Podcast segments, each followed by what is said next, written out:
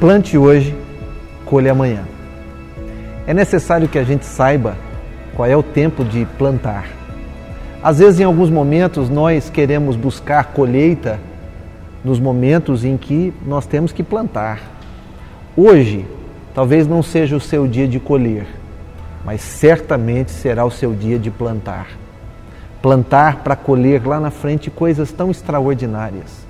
Às vezes nós queremos uma generosidade, mas não sabemos de onde a generosidade vem. Ela vem de um plantio. Quem planta generosidade, colhe generosidade. É muito importante que a gente perceba isso.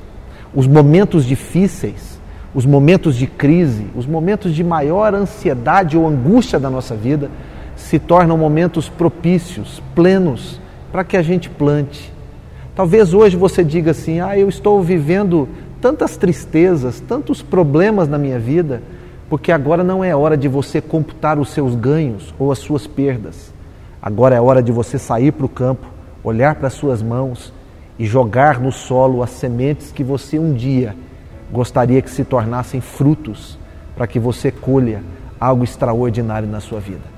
Você não pode ser como tantos outros, que nos momentos de crise ao invés de plantar as sementes, se alimentam delas.